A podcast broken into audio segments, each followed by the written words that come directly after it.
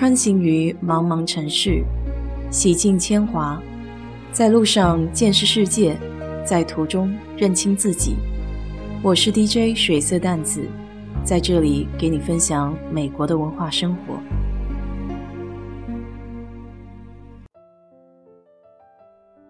如果你来过休斯顿，一定会对满大街的一种树木印象深刻，粉红色、紫红色。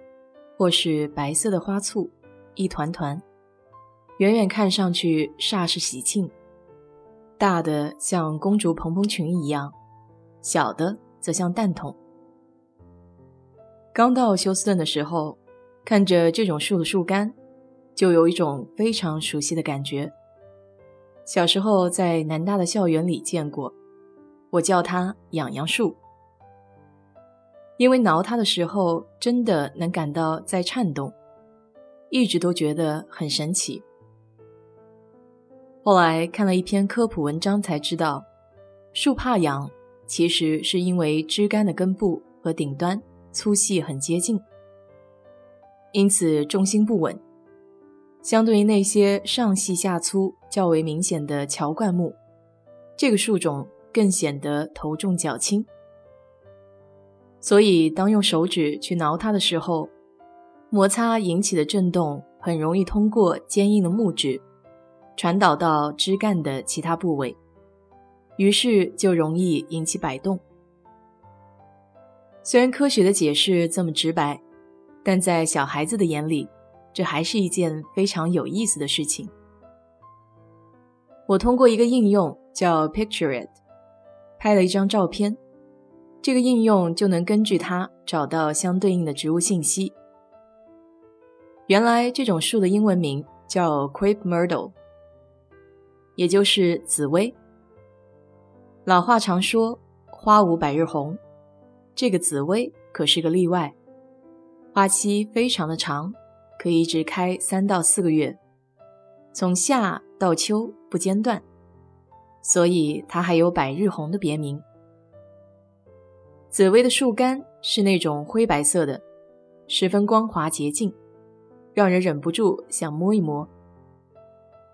我家里后院有两棵，前院靠近房子也有两棵，还有一棵在车库的旁边。之前因为小松鼠的问题，把靠近房子的两棵给锯掉了。这没几个月，它们又蓬勃地长了起来。这次就准备不让它们长高了，保持灌木的大小，毕竟花还是很好看的。紫薇非常的耐寒，年头休斯顿的极寒天气也没能把它们怎么样，依旧盛情开放，艳丽四射。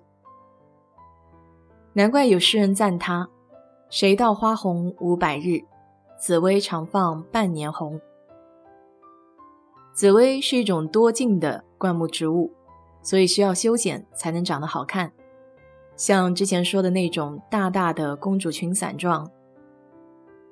一般休斯顿春天的时候会看到有不少人家整理紫薇，他们把枝枝丫丫都给削平了，这个过程叫打顶。因为春天是紫薇的生长季，幼苗长到一定的高度就可以打顶。从想要的地方将主干部分截断，保持一定的高度。一般需要打顶两次，等它长高的时候再打顶一次。基本上保证一年一次，这样就不会影响生长。紫薇的花都是从枝干的顶部发出，为了来年春暖花开的时候能够繁花锦簇，会选择冬季来检修。对休斯顿来说，冷的天气一般在一月份。每一根枝条只留下三到五厘米，这样就可以保证花开枝干生长的方向。说起来，紫薇的起源还是咱们中国。这个具有上千年的物种，在唐朝的时期非常受青睐。由于树干光溜溜，连猴子都没有办法爬上去。在有些地方，它还被称为猴树，而英文名 Crepe Myrtle 直译过来是皱皱的桃金娘。主要是因为这种树的叶子像桃金娘的叶子，而花瓣则有些皱皱的。在紫薇科目里还有很多细的变种。五十年代的时候，美国国家植物园的 John Creech 前往日本寻找有趣的新植物。当时他将日本紫薇的种子寄回了国，其中五株。是在北卡罗来纳州立大学种植的，有一株幼苗呈现出迷人的直立形态，树皮剥落，露出光滑的树干，上面点缀着橙色、白色还有棕色。这个品种后来被命名为 Fantasy。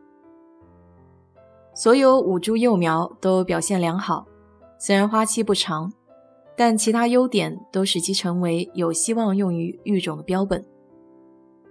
植物园的员工将这些新的幼苗和已经在栽培中广受欢迎的紫薇品种杂交，结果就呈现出大量的新品种，还赋予了它们好听的美洲原住民的名字，比如 Arapaho。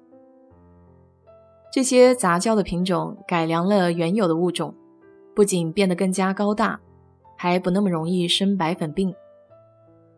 其中叫 Muskogee 的是一种十米高的灌木，开着淡紫薰衣色的花，也算是比较常见的一种紫薇。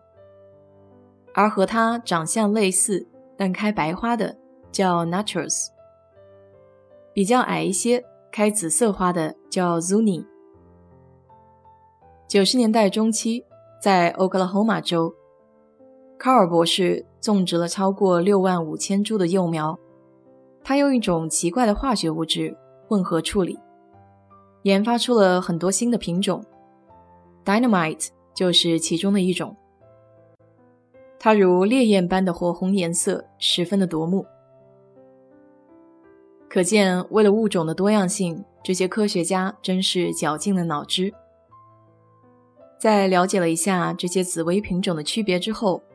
对自家种的树也开始有了更深一层的认识。高矮胖瘦、颜色各异，应有尽有。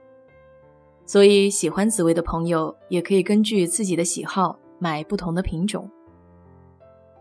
好了，今天就给你聊到这里。如果你对这期节目感兴趣的话，欢迎在我的评论区留言。谢谢。